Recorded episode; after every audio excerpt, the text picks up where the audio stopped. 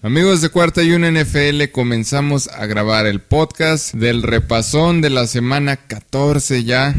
Triste. Bueno, no triste porque es lo más emocionante de la temporada del cierre, pero pues sí, como todas las temporadas se nos hizo que se pasó volando. Y pues bueno, rápidamente, porque otra vez viene presionando fuerte, presentar a mi compañero y amigo, el señor César Viveros, la estrella de este programa. Buenos días, buenas tardes, buenas noches. Un fin de semana histórico, Atlas campeón Oh, de la Liga MX. Fin de semana histórico, ¿por qué? Porque no se sabe quién es el mejor equipo de la NFL, porque es Tampa, es Green Bay, son los Patriots, son los Colts, es Arizona, son los Rams, no se sabe, o sea, Es Tampa. Es- ¿Qué, qué pero le pones a Tampa Bay? pues cómo batalló con Buffalo ayer, o sea, iba ganando cómodamente por más de tres posesiones y lo empatan y tuvieron necesidad de irse a tiempo extra, o sea, nada te asegura de que Tampa Bay es el mejor equipo. Pero es el mejor, aunque se vayan a tiempo extra, es el mejor equipo Pues ya vieron, el señor Riveros de la NFL. inició con polémica, inicia agresivo, inicia porque se tiene que ir nuevamente rápido, quiere aventárselo de corridito y pues vamos a dar el repasón a lo que fue esta jornada número 14. Estuvo buena, aquí yo me pude haber aventado mi perfect pick, la semana perfecta, pero llegaron los 49ers y me arruinaron mi semana y llegaron los Rams. Kyler Murray me arruinó mi semana también, que ya estaba arruinada. Y pues vamos a tener, quién sabe si notición, ya se aventó una el señor Viveros. Vamos a tener lo mejor de la semana 14 y cómo nos fue en los picks, esto que llamamos el repasón. Cuarta y una NFL, comencemos.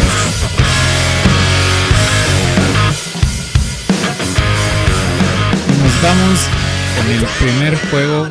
Los Steelers contra los Vikings. Ya lo dijimos en el episodio de Picks que lo grabamos el jueves. Pues el juego se lo llevaron los Vikings y el señor Viveros tuvo su primer tache de la semana. Que cabe destacar que todos estuvimos bastante parejos. Yo creo que es la semana con el mejor promedio de aciertos de todos general. Tanto los invitados como los expertos y los de staff de cuarta y una. La verdad, no hubo sorpresas. Y bueno, arrancamos el resto del análisis de la semana. Las Vegas Raiders visitaron a los Kansas City Chiefs. ¿Y qué se llevaron, señor Viveros?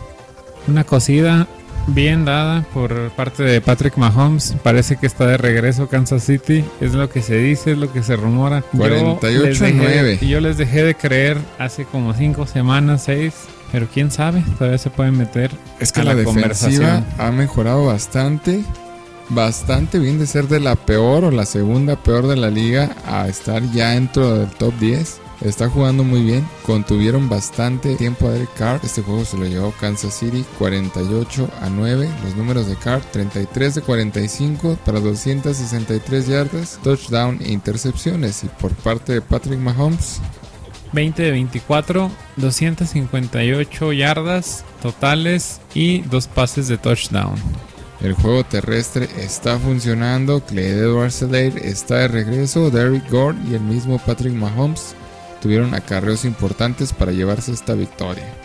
No hubo sorpresas, recuerden que el señor Riveros no me quiso comprar a las Vegas Raiders y pues hizo bien porque este juego se lo llevan los Kansas City Chiefs, aciertos para todos. El siguiente partido, los Dallas Cowboys contra los Redskins Washington.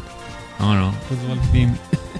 Los fútbol team que en Estuvieron- papel... Mira, ahorita me comentabas. ver, el señor Riveros Deja- nos va a dar el análisis de este partido. A ver, viene. Este partido estaba ganado por los vaqueros desde la mitad, pero como tú dices, van las confianzas y aparte eh, Washington no se deja caer tan fácil y los em- casi están por empatarlos. Al final del partido se quedan 20-27, pero ya estaban muertos Washington, no sé qué le pasó a Dallas. Pues le metieron ahí la misma cantidad de puntos casi al finalizar. Por ahí el tercer cuarto fue cuando empezó la remontada de Washington, cuando se habían ido los dos primeros cuartos en cero. Y mira, yo creo que lo que pasó aquí es que a Taylor Heineke le falló su línea ofensiva. Le pegaron demasiado, lo capturaron y pues no digamos que lo obligaron a cometer errores, sino que más bien la, la defensiva jugó tan agresiva que La ofensiva también jugó muy agresiva. La, bueno, de, de hecho Dallas venía agresivo en ofensiva y defensivo. Yo creo que le surgía ganar este partido. Al final lo concretan, pero yo no descartaría todavía a Washington. se lo lleva 27 a 20 y pues aquí el señor Riveros que tenía toda la fe en Washington Football Team se quedó con ellos. Ese Estuve a punto el- de cambiar Ese mi fue el que más me dolió. Los demás pues estaban ahí en el hilo. Los demás que fallé, que fueron el de los Ahorita, Steelers ahorita. y el que sigue el siguiente es el de Baltimore, Cleveland. Ese le vamos a dar la medalla, la medalla de honor a- al señor Valdés por el Contreras de la semana. Todavía creyó en los Browns. Vaya, vaya, sí, sí, sí hay, sí hay. Si hay quien me reconozca que les dije que yo no Sí, creía. Quise ver conservador con Baltimore. Es que siendo final- sinceros, los Ravens ya no traen nada. O sea, ya se ven muy descifrados. Se ven. Pues, Pues, su ofensiva no, no se trae ve- nada, se ve- pero a final de cuentas, quién sabe cómo le hacen para ganar los partidos. A final de este partido no le alcanzó para ganar y se lo lleva Cleveland. Aparte porque ya le llevaba muchos puntos de ventaja, no alcanzó a remontar más bien. Pues sí, no le alcanzó. Fíjate que estuvieron a punto de remontar. Primero yo estaba muy confiado porque la, la diferencia sí era considerable. Iban 24 De a hecho, si- 6. Si, te fijas en la segunda mitad ya no hubo puntos. No hubo puntos, o sea, es algo preocupante en la ofensiva de Baker Mayfield. Mira, el siguiente partido va a ser en contra de los Raiders. Y luego los Packers, Steelers y Bengals. La verdad, muy complicado y a lo que, hasta donde han mostrado los Browns, difícilmente les vuelvo a poner, ¿eh? Porque esta la gané de, de panzazo. Mejor contra Steelers y contra Bengals, por ahí se podría dar. Contra Bengals no creo. Si Bengals está cerrando fuerte, no le alcanzó contra San Francisco, lo vamos a comentar en un momento. Y no le va a alcanzar, ya a partir de que yo te lo dije. A los Browns no le va a alcanzar, ¿eh? Yo vi muy pobre la ofensiva. La defensa es muy buena, pero pues la defensa no puede hacerlo todo. Para este caso, le dieron esperanza a los Ravens. Resucitaron, inclusive tuvieron la serie ofensiva para ganar el partido, donde los Ravens recuperaron el balón con patada corta, faltando un minuto para terminar el encuentro. Y pues eh, este quarterback suplente, porque Lamar Jackson salió lesionado. Tyler Huntley completó 27-38, 270 Que no son yardas malos, no son malos números, la verdad. y un 37. touchdown. Y aparte siendo suplente, La verdad es como que una réplica un poco de Lamar Jackson de, de las jugadas de optativa, a mí de se me hace más una réplica de Cam Newton que de la madre.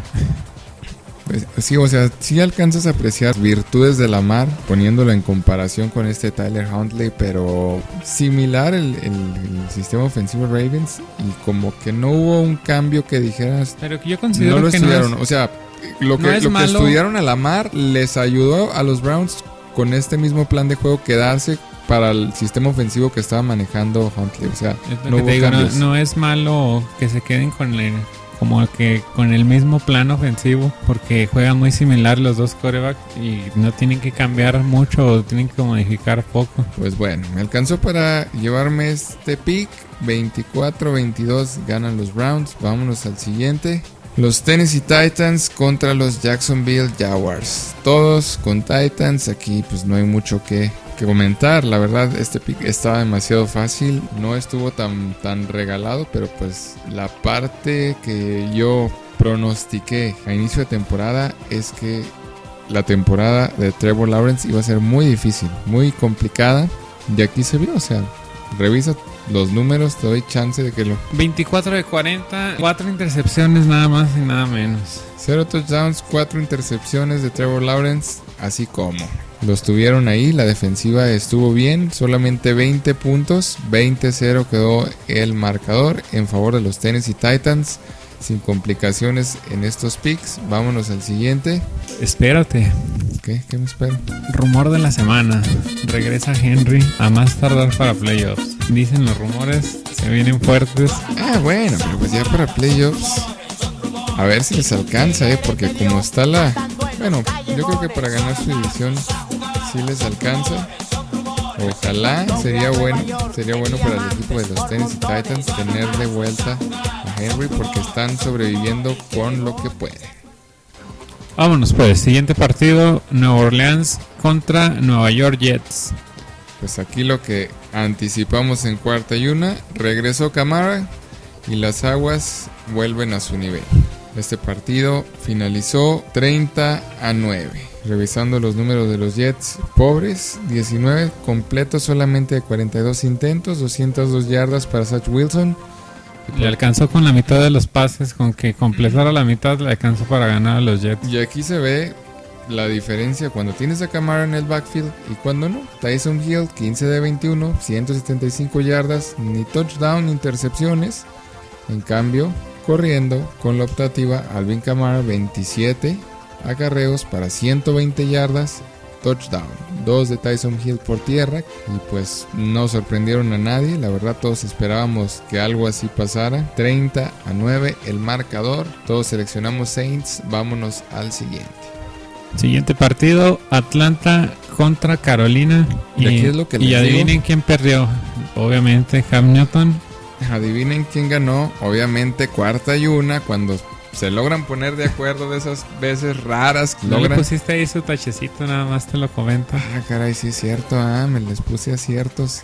Y, y lo vuelvo a comentar, o sea, no sé qué los expertos, Katsuo y Pedro, ¿qué le ven a Carolina para ganarle a Atlanta? O sea, Carolina con Cam Newton, sin McCaffrey.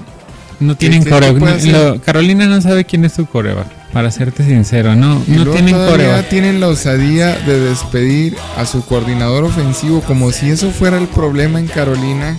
La verdad, mal, o sea, desde la gerencia, desde el dueño de ese equipo, mal, con, con todas las estrellas que tienen. Seleccionaron temprano en draft, se llevaron a Stephon Gilmore. O sea, era para que tuvieran mínimo, mínimo, en, en un porcentaje igual, ni, ni más victorias ni más derrotas. O sea, neutrales y no. Desastre Carolina, desastre en la gerencia, desastre en el cocheo, desastre en todo lo que tiene que ver con esa organización. Y pues cuarta y una, señor Viveros y yo nos estamos llevando este pick con los Atlanta Falcons. Siguiente partido, Seattle contra Houston. Se lo lleva aquí Seattle. Pues bueno, La verdad, este partido yo no tengo mucho que comentar porque no lo vi, no me di el tiempo. Ah, es que ya es un hombre ocupado señor Viveros y no se da el tiempo ya de ver los partidos. Bueno, Aparte que no, como eran todos y como es en Red Zone, pues no, no Es que- llega mucho. Es que no me dejaste seguirle tirando a Cam Newton porque imagínate que lo contrataron, le pagaron un dineral y lo banquean, o sea, no, no, algo que no se puede creer en Pues sí, Carolina. pero es o que sea, también- lo banquean porque es Siendo sincero, para entrando un coreback, el que sea, entras otra vez a, a un sistema nuevo, digamos. Ya no es el mismo sistema de, la, de años anteriores, pues llegas a, llega, llegó a mitad de temporada o casi al final de la temporada. Ponle, eso está difícil y súmale que eres un coreback malo. horrible la situación de Carolina. Yo no conozco algún fan de los Panthers, ¿tú? No hay. No, yo creo que no. ¿Qui- ¿Quién le irá a los Panthers? Hay- se busca fan de los Panthers para que, para que se haga presente y nos diga aquí en cuarta y una que sí existen. 29 a 21 finaliza el marcador a favor de los Falcons. Y pues bueno, ya nos dijo el señor Viveros que él estuvo muy ocupado, que no se dio el tiempo de ver el de los Seahawks contra los Texans.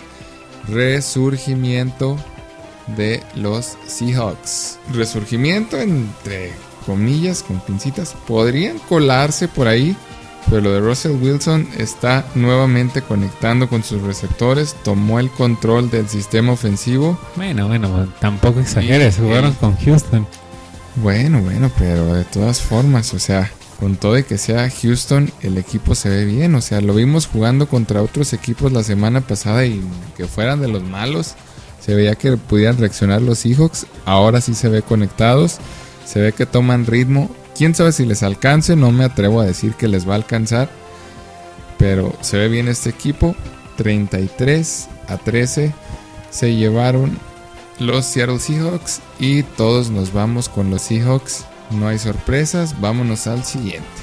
Siguiente partido, Detroit contra Denver. ¿Hubo sorpresas aquí, señor Viveros? Ninguna sorpresa, todo lo presupuestado. El señor Viveros aquí se fue, nuevamente conservador. No me compró a los Leones de Detroit.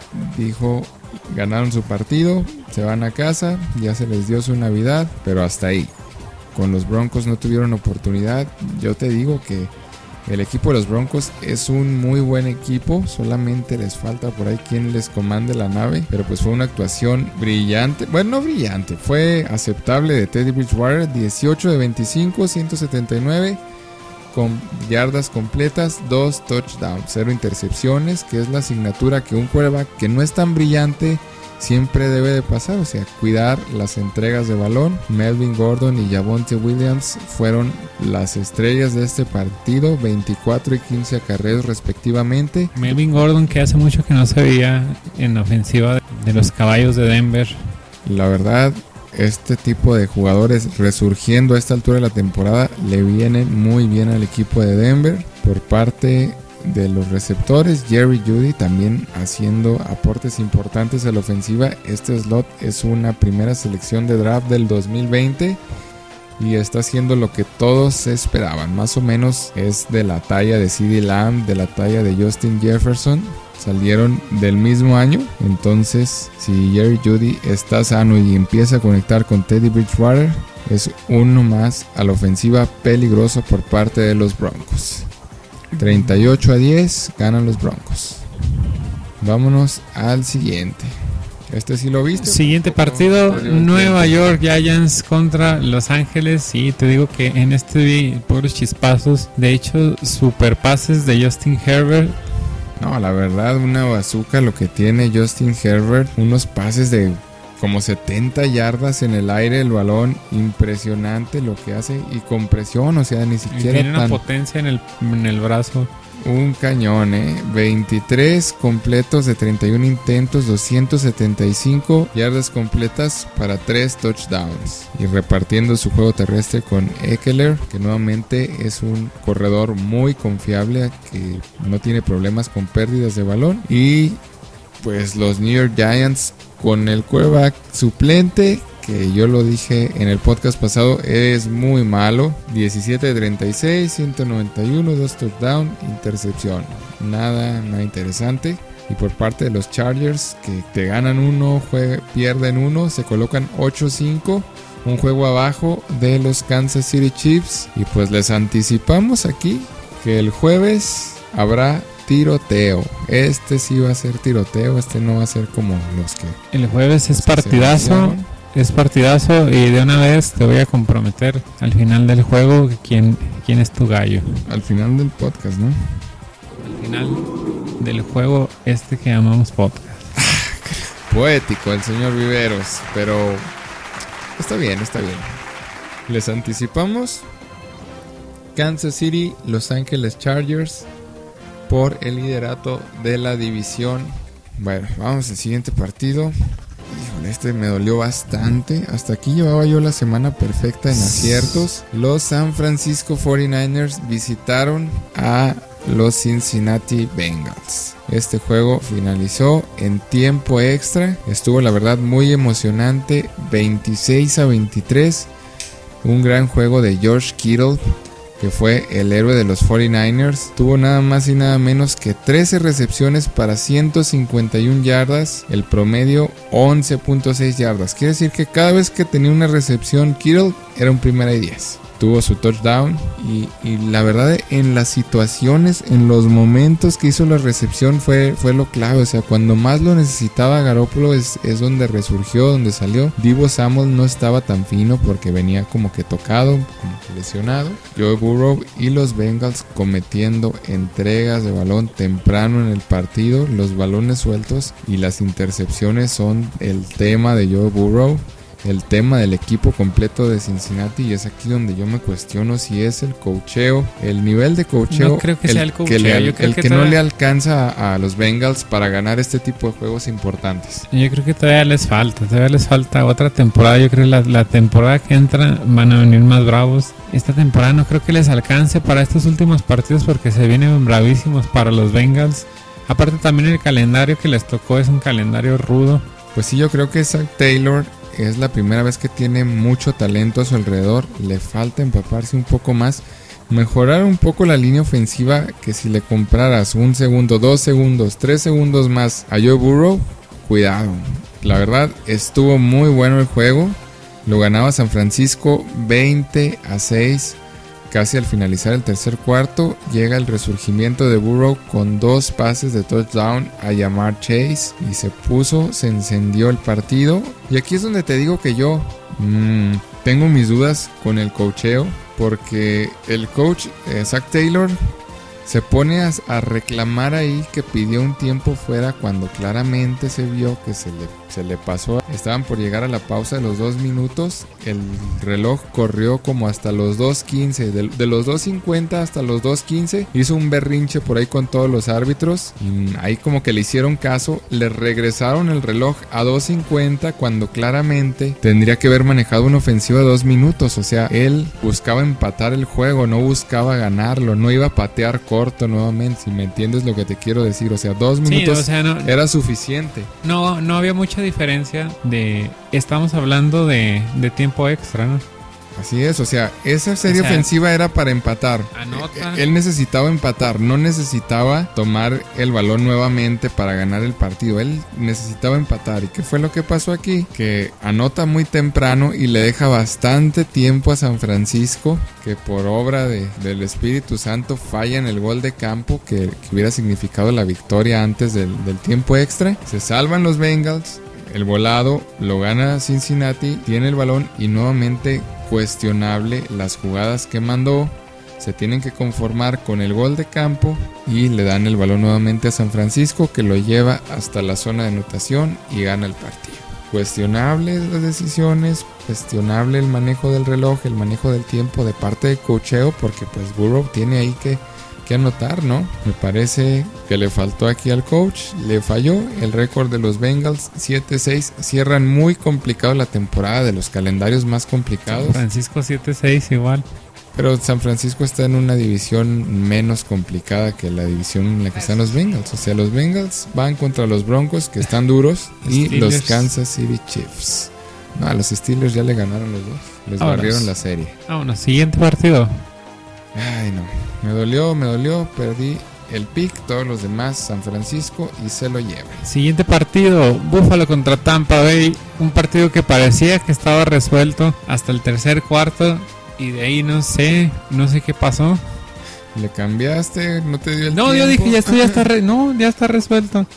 Ya Buffalo, eh, incluso hasta te mandé mensaje, ya iban como 20 a 3, algo así. Sí, sí, sí, recuerdo. Era el segundo cuarto, el segundo cuarto estaba finalizando. y iban 26 a 3.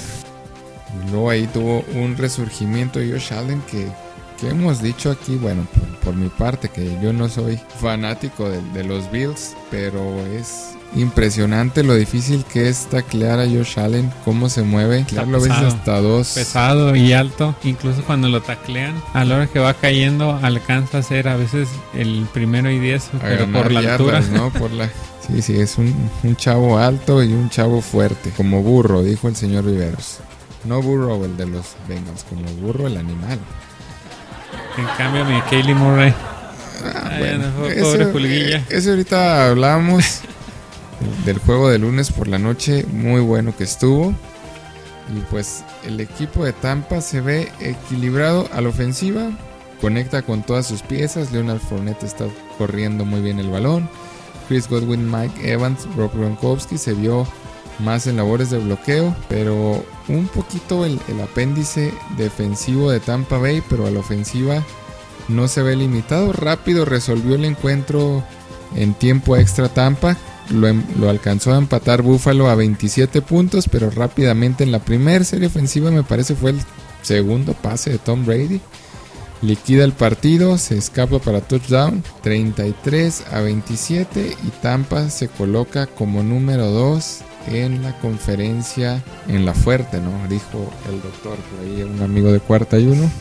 En la conferencia fuerte, la conferencia nacional Número 1 los Green Bay Packers. Número 2 Tampa Bay Buccaneers. Número 3 los Cardinals. Y por parte de Buffalo se queda con 7 ganados, 6 perdidos.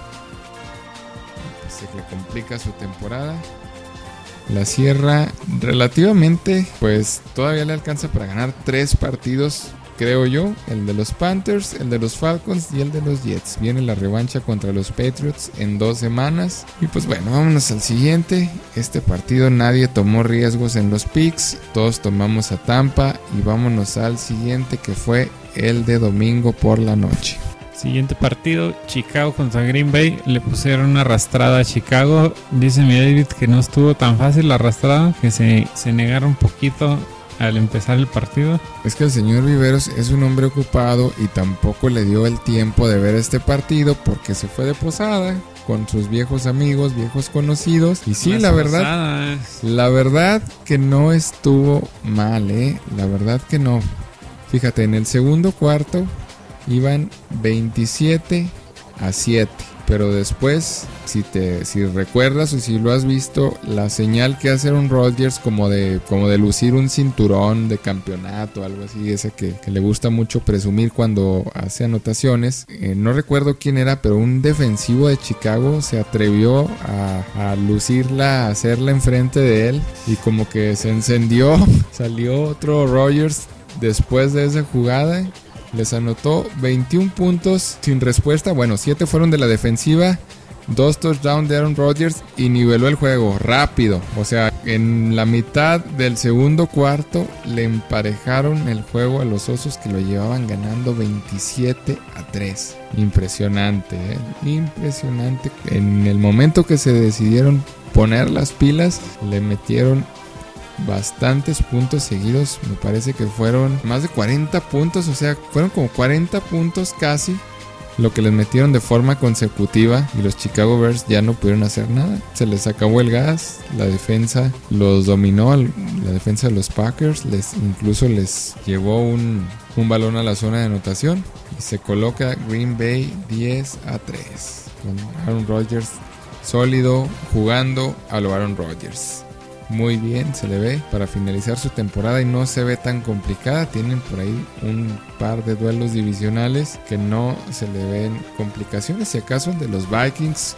a como se presta ese tipo de, duelos en el norte de la nacional, pero contra Lions, contra Ravens y contra los Browns no se le ven mayores inconvenientes. El señor Viveros sigue con su negativa, con el veto que le tiene a Chicago de seleccionarlos Pues de todos modos ya no van a ganar los partidos que le siguen. Todos nos llevamos el pick Green Bay. El siguiente partido es el del lunes por la noche, el que acabamos de ver hace rato. Partidazo, señor Viveros, con el resultado triste porque la verdad lo perdió el quarterback. De los Cardinals. Eh, De repente hace unas maravillas, como decían en la transmisión, y de, de repente se avientan unas, unos pases bien tontos, unas lecturas bien tontas, como eh, ese del final, pues no sé, no sé qué, qué intentaba hacer o Es que si por- intentaba sorprender o algo así. Por Ese ahí tipo de- escuchamos una declaratoria del coach Cliff Kingsbury que dice, somos tan buenos a como juegue nuestro quarterback. Y eso yo creo que es presión a Kyler Murray. O sea, ¿cómo puedes depender completamente de ser bueno o ser malo de la actuación del quarterback? Yo creo que es un comentario inapropiado para un quarterback que hace las cosas muy bien generalmente. Sí comete errores, Pero es que los errores le cuestan el partido aquí a Murray. Pues sí, pero no son errores a los que digamos está acostumbrado a cometer. O sea, y es es que son errores totalmente de él. que de mira, él. empezaron muy parejos. Los dos series ofensivas ganadoras, defensivas mm, fajadas. Y estaba el juego nivelado 13 a 13. Después viene una intercepción en la yarda 1 o yarda 0 a Kyler Murray por el centro. Y se convierte en puntos de los Rams.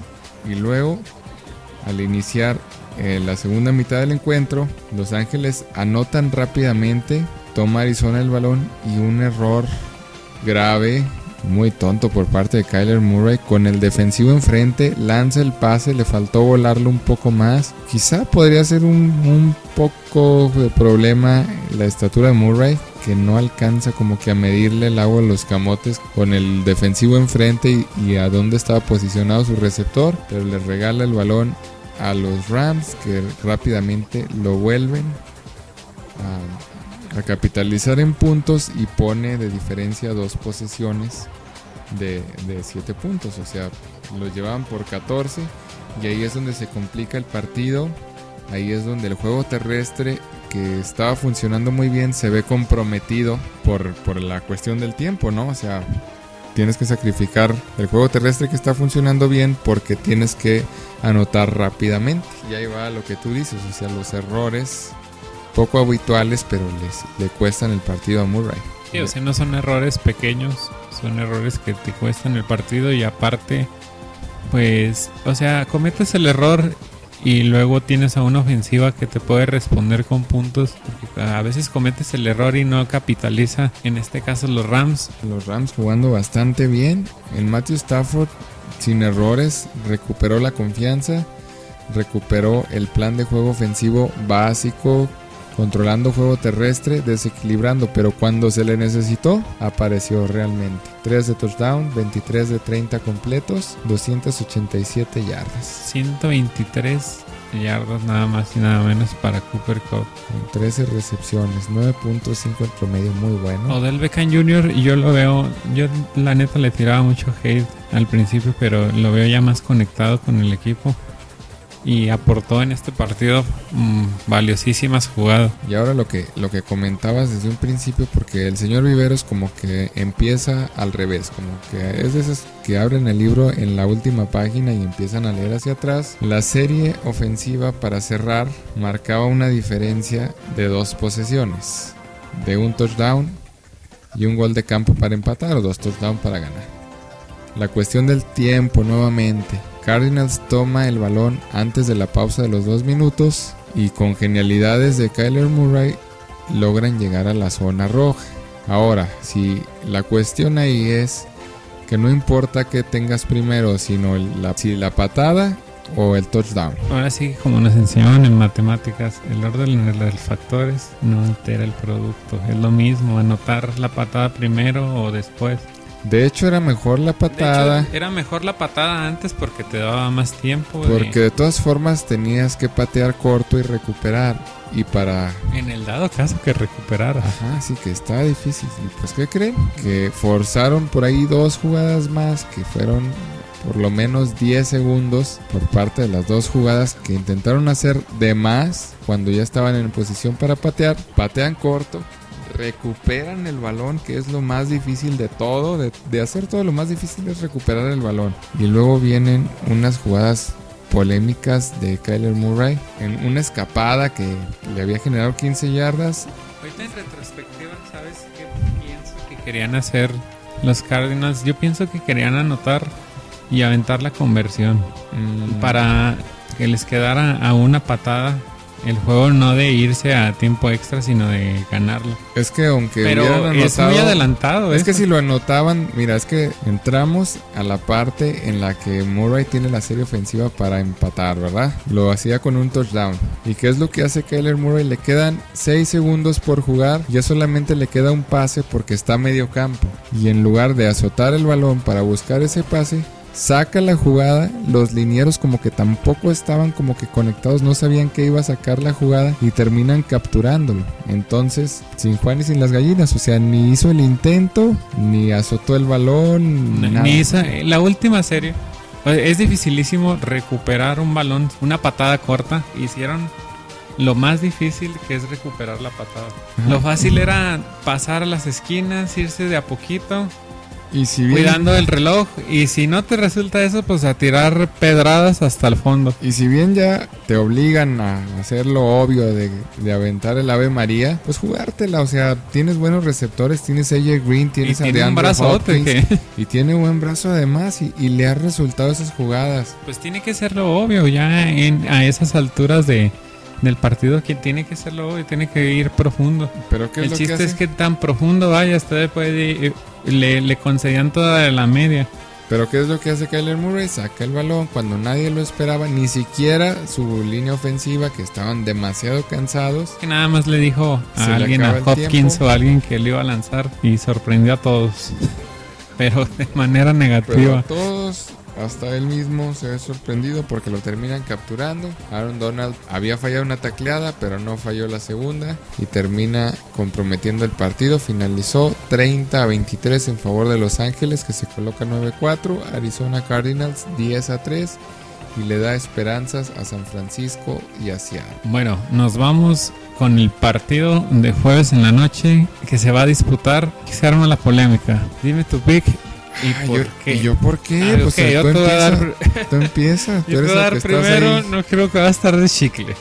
Yo me voy a ir por lo seguro, por lo que conocemos, me voy a ir por Kansas y más. Si me hubieras preguntado unas tres semanas antes, la verdad hubiera ido por los cargadores, pero estas últimas semanas han jugado excelente, casi al nivel que estaban en la temporada pasada. Me voy a ir por Kansas, aunque tiene su margen de error. Pues está difícil, pero mira, ya que te fuiste por Kansas, me voy a ir con los Chargers. Yo sé que los Chargers no son una garantía. Si bien Justin Herbert está haciendo las cosas de manera muy bien, todavía tengo mis dudas en algunos partidos que han perdido esta temporada por errores de cualquier tipo, ¿no? Hasta de suerte. Pero tengo confianza en que los. Chargers Se van a ir, eh, va a ser un partido de muchos, muchos puntos. Más o menos como el que, el que acabamos de ver, llegando a los 30, los dos, los dos equipos, porque traen una ofensiva agresiva, tanto cargadores como Kansas City. Pues bueno, ya que presionaste, ya que obligaste, me voy con los Chargers. Tomo mi pick, no me arrepiento, no lo cambio. Tú te quedas conservadoramente con los Kansas City Chiefs porque crees en su regreso. Yo no, no te digo que no crea en, en que están de vuelta, solamente que no los veo tan aplastantes, tan... No, no, de- definitivamente no tan están, marcada, ¿no? definitivamente no están tan aplastantes como de, y ya referimos la temporada pasada. Pero pues es, tienen a Patrick Mahomes, a final de cuentas, ya es un coreback con, con, con experiencia, experiencia en playoffs, experiencia en el Super Bowl. Pues vamos a ver aquí si Herbert se hace hombre, se hace grande, que ya se está ganando un hombre en la NFL. Me quedo con Herbert, me quedo con los Chargers contra los Kansas City Chiefs de jueves y estaremos analizándolo en el episodio de Pix de cuarta y una del jueves. Sin más que agregar, yo creo damos por terminado el podcast. Estaremos de nuevo con ustedes el jueves. Por ahí del viernes va a salir el podcast. El sábado también hay partidos. Partidos importantísimos para cuarta y uno. El partido que nos va a mantener como líderes de la American Conference, los de la americana. Los Patriotas contra los Colts. Partido dificilísimo, eh. Este va a estar bravo, va a estar bueno.